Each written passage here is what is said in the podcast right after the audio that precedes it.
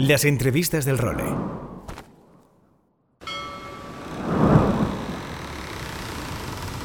Bienvenidos a bordo del Role. Una placentera travesía por los mares del podcast. Zarpamos ya en busca de las mejores historias del mar. A la caña, Nacho Gómez Zarzuela.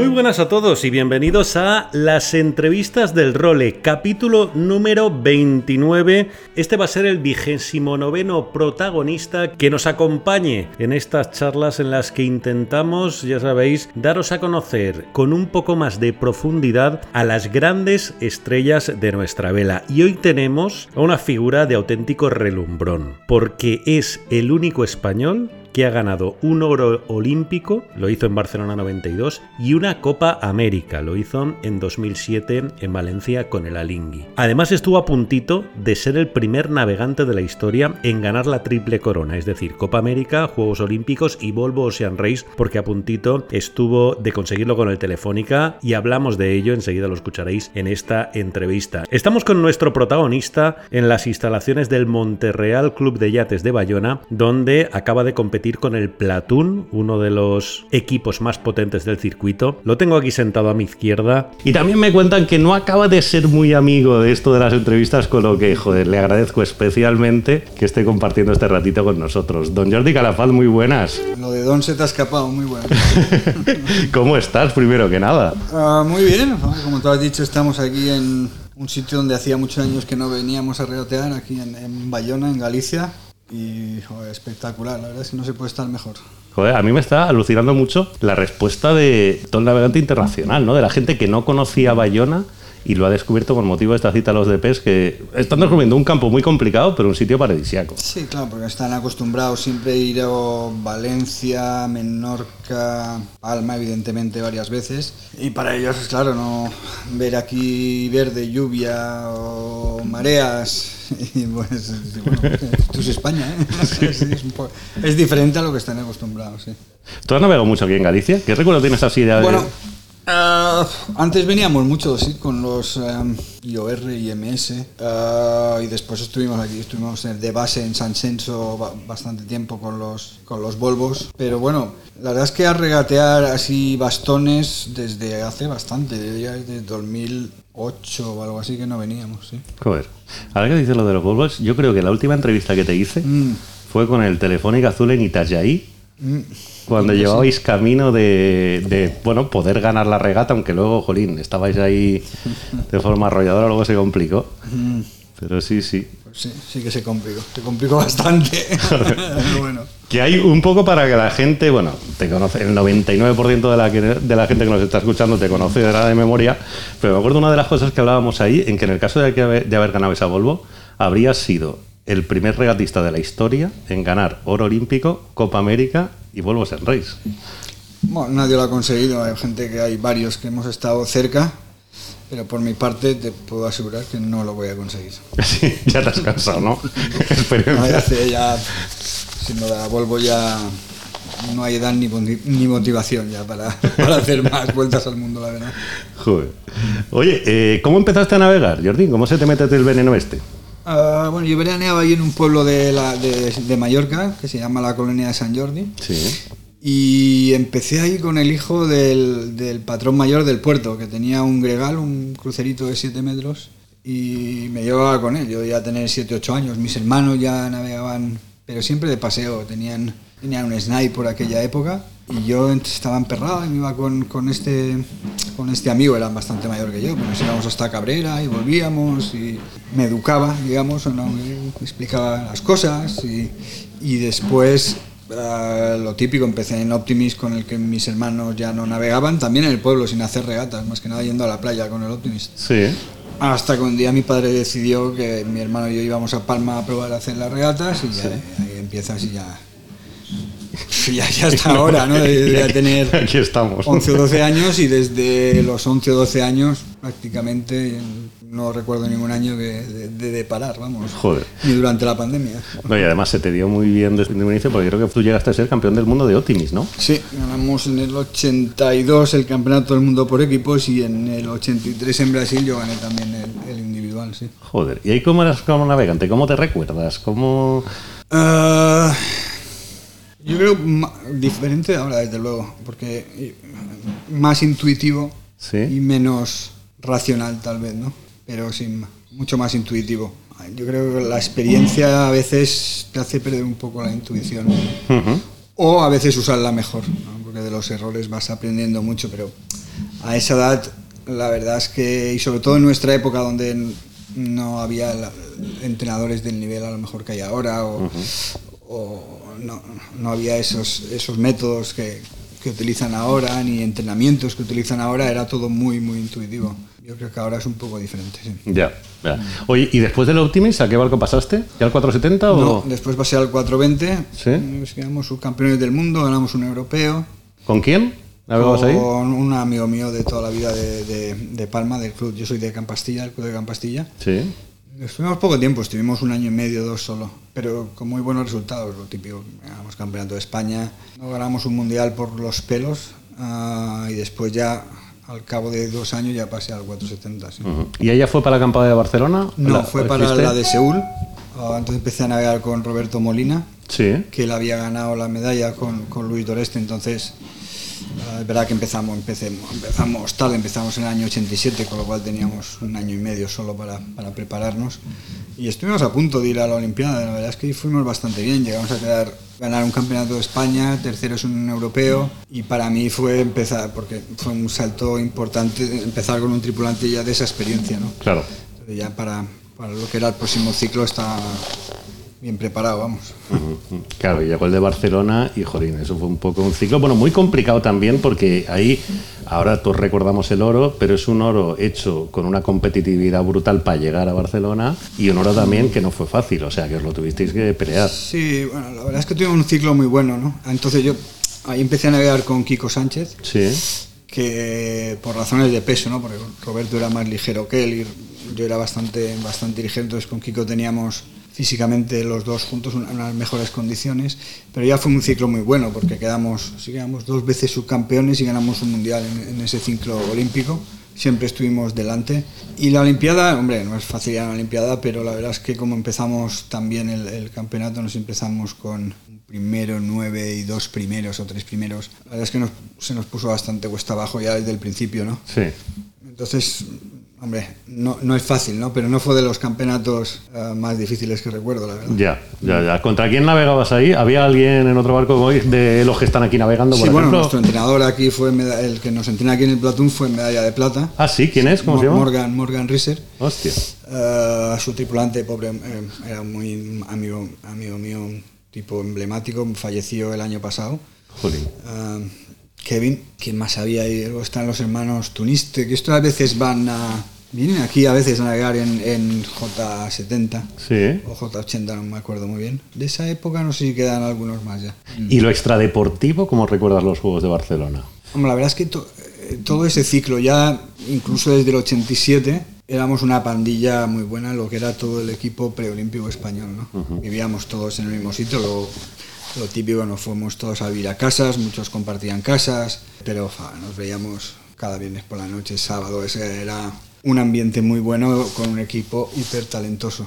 Sí, ¿Seguís teniendo relación, trato que dais de vez en cuando? Tenemos un WhatsApp, un grupo de WhatsApp de, ¿Ah, sí? de Barcelona 92, donde están, están todos. ¿sí? Qué guay. Digamos, el cumpleaños, felicidades, tal, sí. eh. Hay unos más activos que otros, como en todo.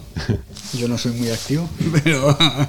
pero sí, sí. Y luego siempre de tanto en cuanto organizan algo, ¿no? De, de alguna prensa o lo que sea, y pues los que van serán. ¿A ti te cambió la vida ese oro de Barcelona?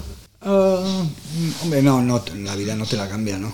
Pero evidentemente es, es un poco un antes y un después, ¿no? Como que a partir de ahí es como que tu apellido pasa a ser Jordi Calafat, campeón olímpico, ¿no? Es, es algo que es, bueno, es lo que tiene ganar una, una olimpiada y sobre todo en vela, porque en vela es, es, sobre todo a nivel de prensa y reconocimiento es, es lo que siempre quieres ganar, ¿no? Claro.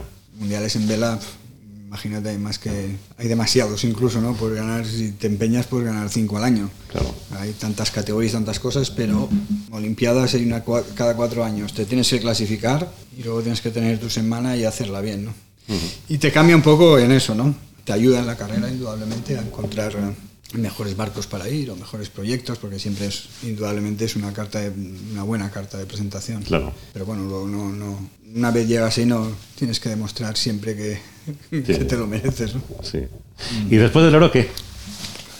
Bueno, después del oro eh, fuimos a la Olimpiada de Atlanta, pero no muy bien preparados, porque ese ciclo... Bueno, ganamos el Mundial en el 93, otra vez de 470, sin navegar en todo el año, pero yo estaba liado con, con barcos grandes y entonces ya empezaba mucho a navegar con barcos más grandes, ¿no? ¿IMS y cosas de estas? O... IMS con, ah, y con barcos de, de, um, regatas offshore, transatlánticas y ya tenía en, en mente un poco, un poco eso y la verdad es que un poco fue un error no dedicarle más tiempo a, la Olimpiada, ¿no? Cuando nos, dimos cuenta ya, ya era demasiado tarde y la Olimpiada, no, no, creo que quedamos en 9, pero ya se veía que no teníamos muchas posibilidades porque no, no íbamos preparados. Joder, eso os ha pasado a muchos cracks. O sea, mm, le pasó a Iker y Xavi. Ahora están un poco con la duda de si a Chamar, por ejemplo, le puede pasar lo mismo, ¿no?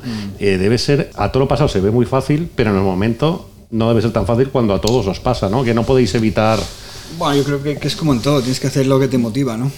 Es que si haces algo por hacer que no te motiva, tampoco lo vas a hacer bien. Ya. Entonces, la vela es un deporte que abarca tantos, tantos tipos de barcos, tantos tipos de navegación, y aparte que mi trabajo ya desde hacía años ya que estaba ya, mm, diseñando y construyendo velas. ¿Ah, sí?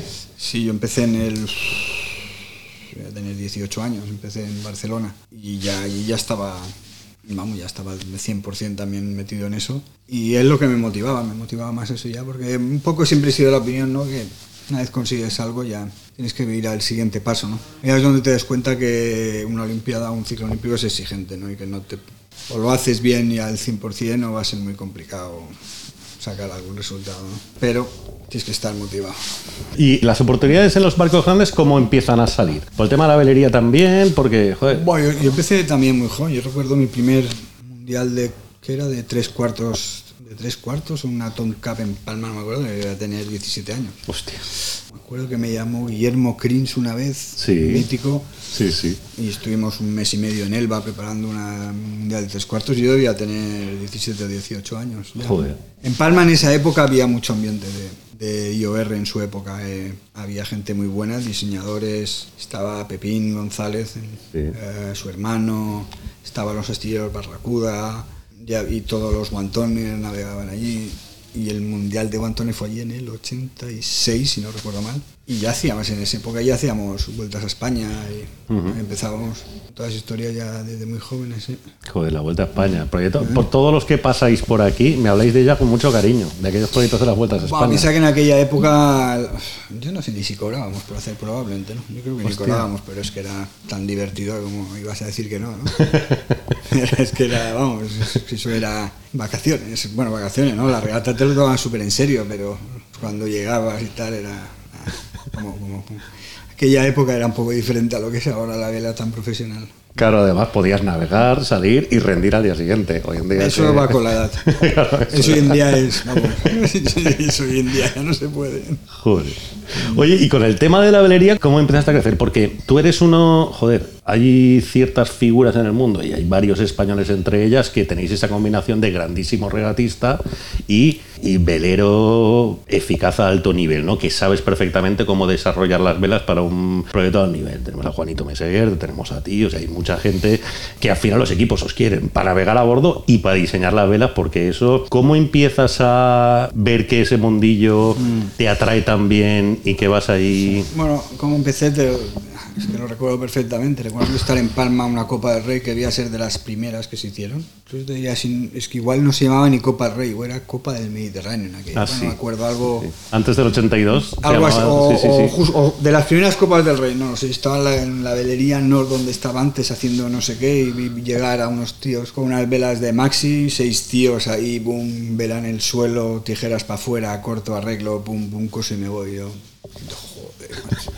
Esto es, esto, es, esto es lo que yo quiero hacer. Yo quiero ir por el mundo haciendo eso. Y ni corto ni perezoso, ¿no? Cuando a los 18 años ya me fui a Barcelona, empecé a trabajar en Tony Tío. Sí. Y empecé ahí ya en Santana, era el que me enseñaba. Y después ya me fui a Estados Unidos bastante tiempo y hasta ahora, ¿sabes? diseñando velas. Desde, desde hacerlo con papel y calculadora al ordenador ahora. Joder, He pasado por, por todo el proceso. ¿sí?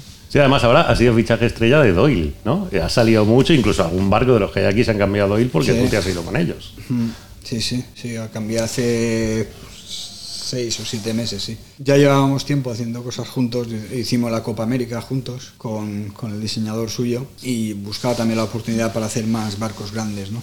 Barcos ya de a partir de 70, 80 pies, y con- me resultaba más fácil con ellos y, y decidí cambiar. Qué bueno. Hay un poco. ¿Tú antes estabas en North? En, No, North- no, en Quantum. En Quantum, perdón. Bueno, claro, ¿por North has pasado también a lo largo de tu carrera? o no? Pues estuve, hice algo con ellos durante la Volvo del 2008, Estuve Vale. ese año colaborando con ellos. sí. Vale, vale, que era para el barco español. Para Sí, sí, Telefónica. estaba en la vuelta que hicimos con el. Perdona, 2011. 2011. 2008 la hice, pero no estaba tan metido y después sí que estaba más metido con lo de las velas en la Volvo del 2011. Sí, Entonces, sí. ¿Y cómo se configura un proyecto de ese nivel desde el punto de vista de la brería? O sea, ¿tú empiezas trabajando de cero con el diseñador del barco o cómo...? Sí, sí, porque mm, cuando vas a esos proyectos, o casi todos hoy en día, primero tienen que hacer todas las simulaciones para saber bien, es, es como, un poco para que lo entiendas, es como tener, es como saber qué, qué motor voy a tener antes de diseñar el, de diseñar el chasis, ¿no? Cuántos Vale. caballos me va a dar esto, ¿no? Normalmente el diseñador de barcos necesita tener toda esa matriz, digamos, de fuerzas y momentos en los que va a navegar el barco para decidir cómo va a ser el barco, ¿no? Entonces empiezas realmente, empiezas desde el principio y, te- y se va ramificando, pero pues empiezas con el del palo, con el de la estructura del barco, entonces que normalmente en estos proyectos, Copa América, etcétera, etcétera, estás desde, desde el minuto cero, ¿no? Normalmente ya cogen diseñador del barco, apéndices y diseñador de velas mm, al mismo tiempo. En tu último proyecto, además de Copa América, que fue American Magic, ¿fue? Tuviste ahí una aportación, todo el mundo me ha hablado de ella, ¿no? De el descubrimiento que hiciste tú para la, no sé si era para la mayor del, del barco o... No, hicimos, sí, la forma de navegar de nuestro barco era un poco diferente y, y siempre íbamos como, como pasados de trapo, ¿no? Y entonces había un agujero ahí en la regla y hicimos una vela un poco, un poco especial, ¿no? Había- jugando un poco con un agujero que había, que había en la regla. Mm. Sí, sí, pero que fue como muy exitoso. O sea, fue algo... ¿Tú te sientes orgulloso de eso? No. Tampoco especialmente. No, pues yo creo que todo el mundo supo ver que había ese agujero en la regla, ¿no? Ya. Un poco la necesidad, como te explicaba antes, de cada barco tiene una necesidad, ¿no? Y el nuestro tenía esa necesidad de que, por cómo navegaba, que necesitaba menos, menos mayor que otros, ¿no? ¿Hay algún proyecto en lo que a brería se refiere que recuerdes y que digas, coño, ¿cómo me a hacer aquello? Yo creo que en general lo que te gusta cuando, oye, yo ahora mismo no sé, ya ahora mismo estoy involucrado a lo mejor en 7 o 8 proyectos ahora mismo, ¿no? En este año. Y cuando te mola, como tú dices, es cuando estás a gusto con la gente que trabajas. Es como todo, hay equipos que tienes que ir y dices, pues me tengo que hacer 100 pies irme la semana que viene a, a Estados Unidos. Sí. Y hay otros equipos por la gente, por el ambiente, que pff, estás encantado, ¿no? Ya. Y eso es lo que te mola al final. Al final es cuando consigues crear ese ambiente y esa comunicación sin hacerlo todo demasiado complicado, es cuando disfrutas de tu trabajo, ¿no? Hay otros equipos que son más complicados, desde luego. ¿El Alingui en qué? Porque bueno, hemos hablado de tu primer gran logro, que fue ese oro olímpico. El segundo, bueno, al menos el más sonado fue tu triunfo en la Copa América, ¿no? Con Alingui. ¿Cómo recuerdas ese proyecto en ese sentido y cómo te surge la oportunidad de entrar a formar parte de él? Bueno, eh, no sé si había navegado contra y con uh, Jokan Schumann, Sí. que era el que llevaba un poco la, pa- la parte de la tripulación. Entonces me, me- me- me dijo, oye, ¿te interesa? Tal, no sé. Bueno, venga. Y a raíz de eso entré a formar parte de- del equipo, ¿no? Y tal vez eso sí que marca un poco el antes y un poco, un poco de punto de, inflexión, ¿no? Porque sé que había un grupo de cinco personas en ese proyecto, los cinco neo- neozelandeses, que no habían cinco super talentos que en ese tipo de barco invencibles y en muchos otros tipos de barco, ¿no? Y no solo por cómo todo lo que saben de navegar, trimar, eh, tal, sino por cómo su forma de decir las cosas, ¿no? Porque al final la Copa América es un tema de, de- de decisiones, ¿no? Cuando tomas una mala al principio es muy difícil recuperarte. Y cómo plantean las cosas y el sentido común que la aplican, creo que eso te influye muchísimo. ¿no? Igual que la, la Olimpiada fue un punto de inflexión, el siguiente punto, y sobre todo cuando ya estás dedicado de lleno al 100% en barcos grandes, es, ese, ahí fue yo creo que un salto cualitativo importante. Joan Vila, con el que estábamos tomando una tónica ahora antes de empezar la entrevista, me decía exactamente lo mismo. Que lo que más le maravillo y le maravilla a Link y le hace tener esa. es la forma de mandar, entre comillas, que tenían Russell y su guardia pretoriana, ¿no? Que era una forma muy democrática y que todo el mundo al final se sentía súper libre para hablar, pero sin. Sí, pues tampoco es tan democrática, al final es el grupo es el que va a decidir, ¿no? Pero siempre ves que hay un razonamiento lógico detrás. No ves una decisión de digas, ¿y ahora por qué? ¿no? Lo tienen clarísimo. Si tú dices, bueno, esto, esto, hacemos esto y va a ir mejor. Sí, tienes que explicar por qué. Si no, esa cosa no se va a poner. Ya. ¿Por qué va a ir mejor? Demuéstrame que se va a ir mejor. Y en muchos proyectos ves que van dando palos, uno para la derecha, otro para la izquierda, Ya. para acabar donde habían empezado. ¿no? Y en la Copa América lo que normalmente no tienes es tiempo. ¿no? Por mucho dinero que tengas, el tiempo es el mismo para todos. Y entonces ahí donde esa, esa forma de tomar las decisiones y no volver a otra vez a la decisión si era la correcta o no correcta, sino ir pasando todos los pasos y siempre pasito adelante, pasito adelante. Y cómo estructuran esos cuatro años, ¿no? Creo que no, hay, no ha habido, por lo menos en las versiones 5, evidentemente, no ha habido nadie mejor ni, ni lo habrá. ¿Cuál era tu día a día en el Alingui? La verdad es que era muy divertido porque cuando estábamos en Valencia te despertaba tampoco muy pronto porque esta gente no era de, de madrugar mucho y además en Valencia el térmico igual Claro, o sea, era 12, 12, la sí, Astana, sí, no sé qué sea un día de, de poniente pues tampoco había, valía la pena ir muy temprano, ¿no? Pero después el gimnasio siempre era divertido, yo que no soy muy de eso, pero me gusta más o jugar al fútbol, al baloncesto, al tenis y lo, muy bien. La verdad es que sin, sin- también depende de lo que hicieras en el barco, tenías que darle más caña al gimnasio, ¿no? ¿no? Pero, Ya. pero bastante bien. Y después era navegar 5 o 6 horas al día, 5 horas. Y por la tarde recuerdo que muchas veces pues me iba otra vez a, a jugar al tenis o a, a correr otra vez. Y así un día tras de otro y un día tras de otro no, no- no había más, ¿no? Menos esos, si estuvimos 5 o 6 meses en, en Dubái. Pero no, sí, no era... La verdad es que Alingui lo que tenía es que cuidaba muy bien a, a las familias. Te da mucha ayuda con la casa, el colegio de los niños, todo facilidades y eso, eso ayuda mucho, ¿no? La familia contenta, Claro. regatista contento, ¿no? No puedo llegar a casa y tener Cristo todos los días, ¿no? Está todo bien en casa, todo está bien, ¿no? Claro. Te ríes, pero eso es importante, porque Sí, sí, muchos no, equipos no. hoy en día ah, no te ayudan. De entrada tienen bases en tres o cuatro sitios, traslados para aquí y para allá, y si no ayudan a la familia, estás, no estás bien durante dos o tres años, ¿no? Ya. Estás todo el día de viaje, todo el tal, y, y eso como, como te montes la campaña es más importante de lo que parece, pero al final son campañas largas, ¿eh? son tres o cuatro años y tienes que hacer tres traslados en una campaña, es, imagínate, la gente Ya. con hijos de edad escolar, es un buen lío. Oye, tú a bordo en teoría ibas de estratega, ¿no? En la popa. Estabas un poco de...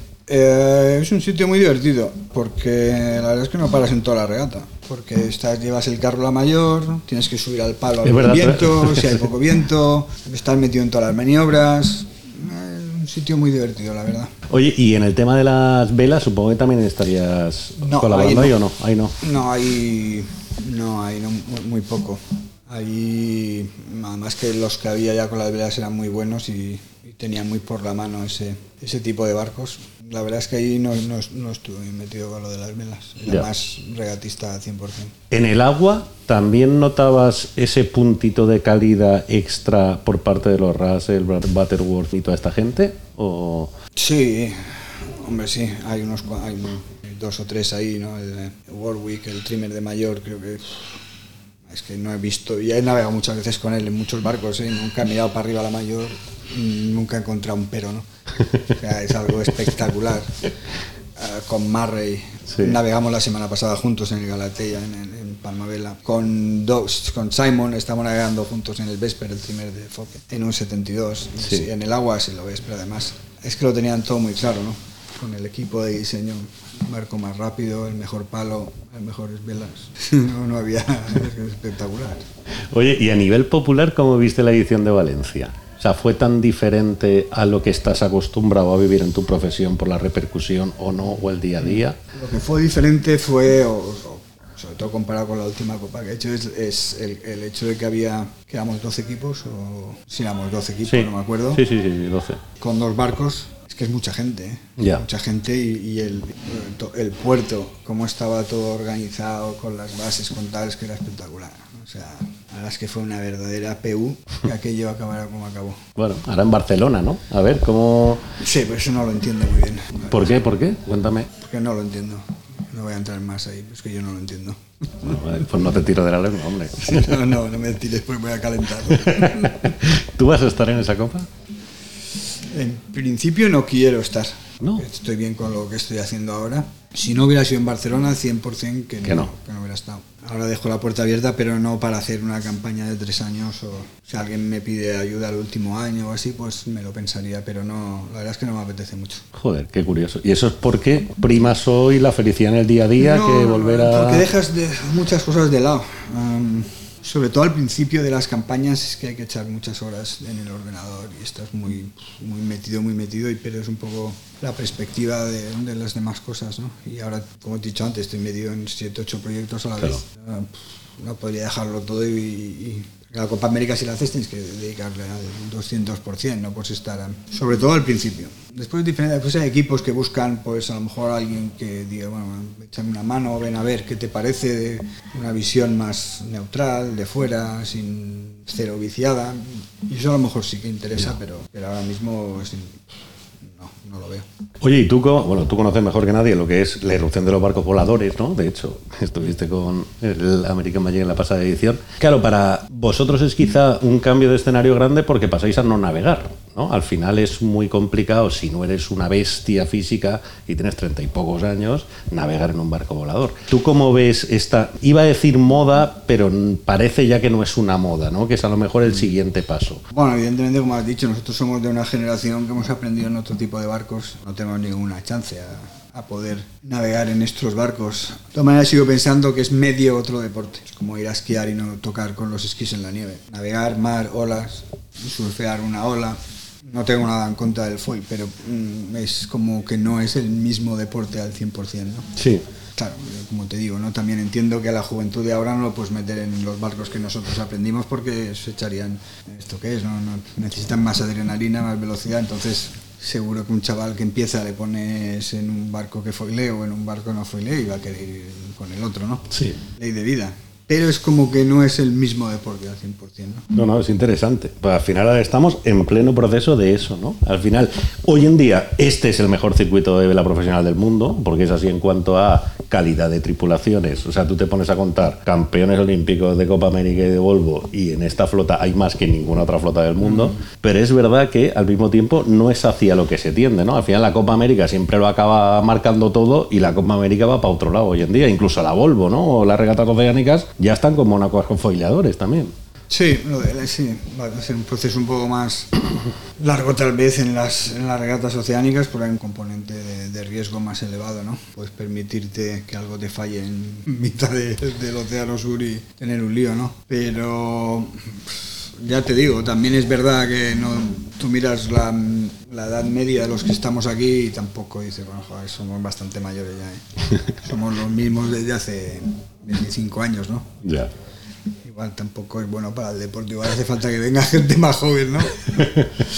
Sí, pero ya te digo, como, como hemos aprendido a navegar de, de la otra manera y a tener la sensación de, de estar tocando el agua y las olas y ir ajustando las velas según las olas y el movimiento del timón y de la tripulación, pues claro, es que nosotros venimos de esa generación. No tenemos ninguna chance en esto ahora.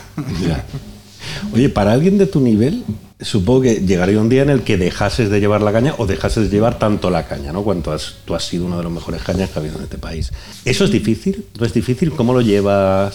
Hombre, normalmente puedes aportar más tal vez si no llevas la caña en muchas, en, algunos proyectos, ¿no? Es, es frustrante, la vela a la que nos dedicamos nosotros es de armadores, ¿no?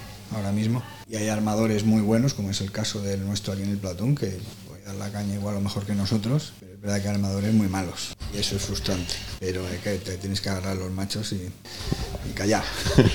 pero es duro, no te voy a negar. es así. Y es difícil acostumbrarse, ¿no? Al final haces muy de, como de entrenador todo el día, ¿no? Y gira un poco para aquí, gira un poco para allá, para aquí, para allá. Y no te voy a negar que no sea. Tienes que tener cierto carácter para, para poder llevarlo. Sí. Ya, sí, entender que forma parte de tu trabajo. Exactamente, es que además, y la vela ahora en particular, es que esa ahora es así, ¿no? Hmm. Es casi todo de, de, armadores. Oye, ¿y cómo fueron tus.? Entonces hemos hecho un guiño a la Volvo, ¿no? Hmm. Eh, hablando de la última entrevista que te hice, ¿cómo fueron esas experiencias oceánicas? Oh, bien, eh, sí. La, la primera Volvo, yo había hecho bastantes, eh, o algunas regatas oceánicas antes de meterme en la Volvo, ¿no? Pero después de la Copa América, como había ese paz que no sabíamos lo que iba a pasar con la Copa después de Valencia. Con, ah, es verdad, el lío, del, el lío del, con Oracle. Tampoco vamos a estar parados tres años, ¿no? Entonces, como conocía bastante, es muy, muy amigo con Pepe Rives, hostia, ¿qué te parece si hablamos con él? Sí, vente, vente. Y la verdad es que la, bien, bien, bien, la primera un poco, pues dices, bueno, vamos a hacerla a ver qué tal, y la segunda sí que vas para ganarla, ¿no? Las primeras un poco... La primera además ya vimos que con el barco que teníamos iba a ser difícil, ¿no? Pero la verdad es que hicimos buen resultado en la primera, y después la segunda, sin embargo, teniendo mejor material, mejor, pues quedamos peor. Ya. Eso sí, fuimos ganando el, el 70% de la vuelta, le íbamos ganando, ¿no? Al final se nos quedó una cara tonto que, que Las roturas de... Sí, bueno, rompimos dos timones, pero ya estábamos un poco en, en, caída, en caída libre, ¿no? Empezamos muy fuertes, tres etapas, incluso llegamos, cuando llegamos a, fuimos a Miami, creo que es donde tuvimos la mayor ventaja la Volvo, aunque no ganamos esa etapa, pero es que a partir de ahí caímos en, en barrena, ¿no? Los otros fueron mejorando, mejorando y nosotros empeorando.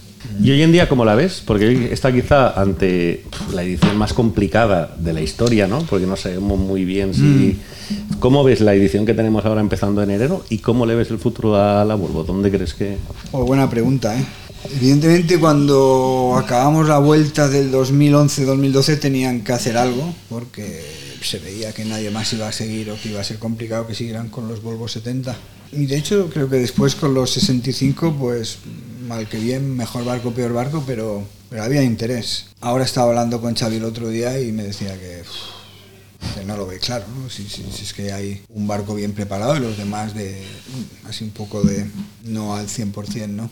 La verdad es que es difícil, ¿no? Saber lo que tienes que hacer, pero bueno, no sé, no sé. Sinceramente ahora mismo lo ves uh, las regatas sociales de este nivel y lo que te interesa seguir y ver son los los solitarios, los la vendé, ¿no? y todo el circuito que hacen estos, ¿no? no sé si el Volvo se ha querido acercar demasiado a este mundo en vez de haber cogido otro un, camino un poco diferente, ¿no? No, no parece que se solapen muy bien las dos cosas como están intentando, ¿no? Ya, el acercamiento al mundo Inmoca, ¿no? Que parecía muy bien tirado, pero no sí, pero es que en la práctica no. El mundo oceánico francés es muy diferente. El oceánico francés es de poco, no mucho presupuesto. Uh, tipo de tierra al justo. Es otro concepto un poco, ¿no? Entonces ahí a lo mejor por eso tampoco tanta, tantos franceses se han apuntado como esperaban. Sí, suena a, proyectos que tienen vendidos bastante cosas y dicen, venga, va, y por este poquito más me hago la Volvo. Pero ningún proyecto tiene la Volvo como, o como se llama la de Ocean Race, como proyecto emblemático. No, no, la verdad es que tiene una buena papeleta para, para sacar esto adelante. ¿no?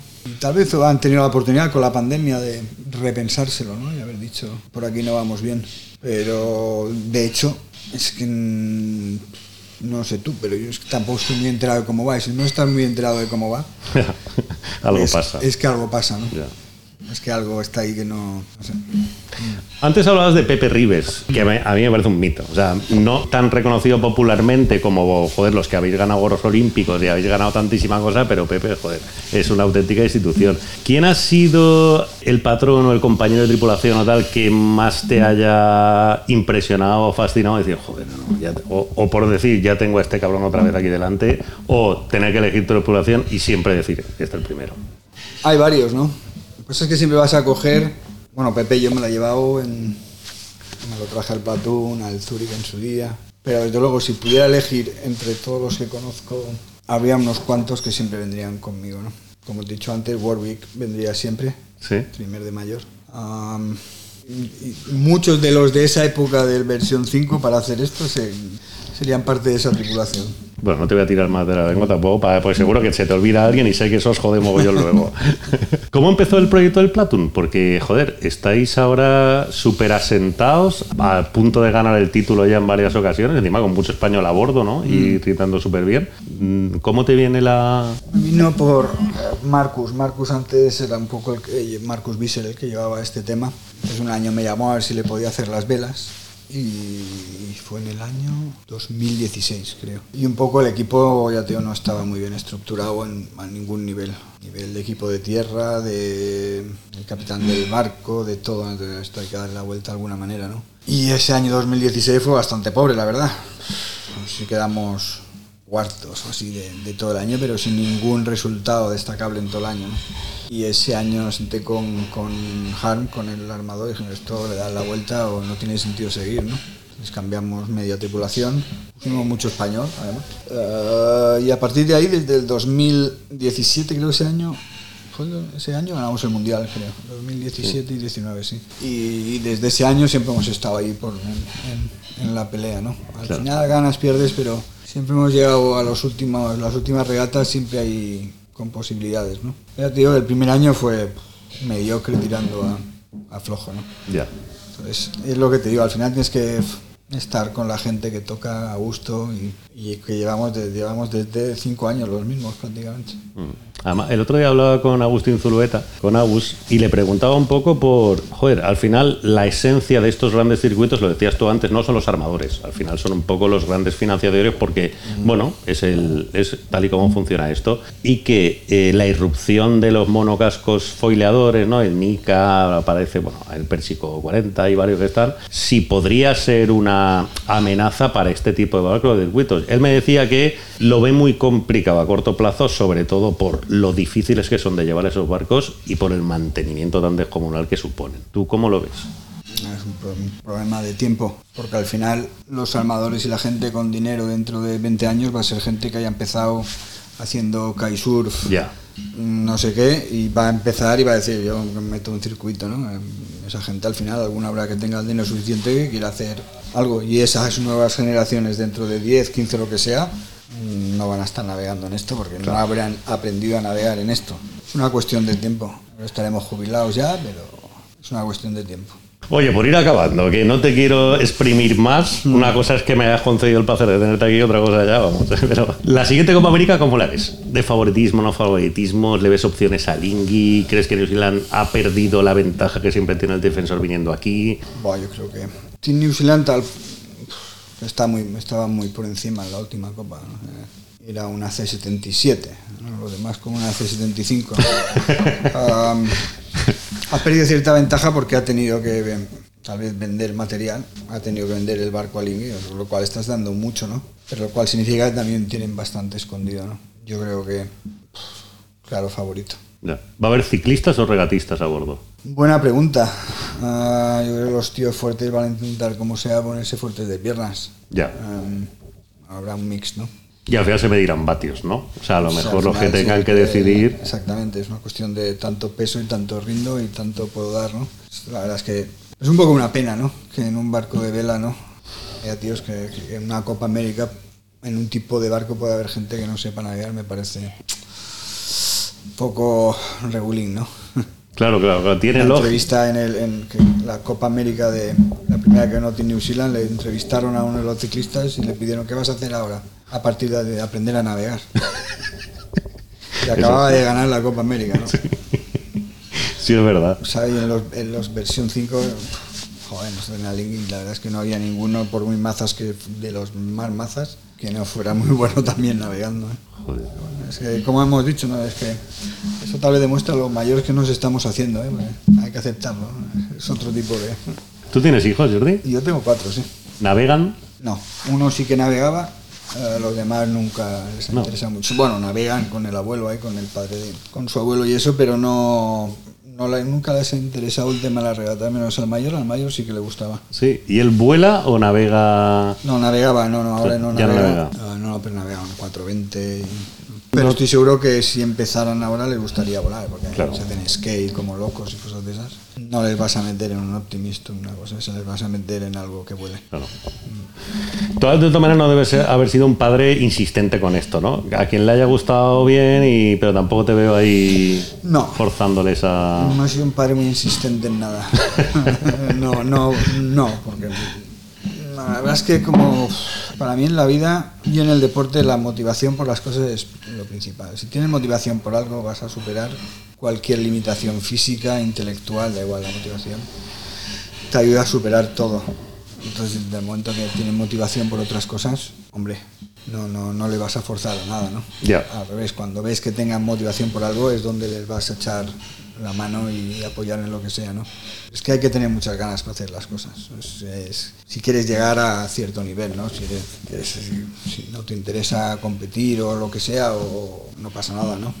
Pero cuando te interesa algo de verdad, es que la motivación está por encima de... Puede romper cualquier barrera, así lo veo yo. Bueno. Muy bien, pues Jordi Galafat, que ha sido un auténtico placer tenerte aquí. Muchísimas gracias por compartir este ratito con nosotros y que nada, dentro de un tiempo te volveré a dar la paliza un poco, hombre, para ver, para actualizar un poco cómo, cómo va tu carrera. Muy bien, Nacho, no hay problema. Muy bien, pues Jordi Galafat, protagonista en esta vigésimo séptima entrega de las entrevistas del rol.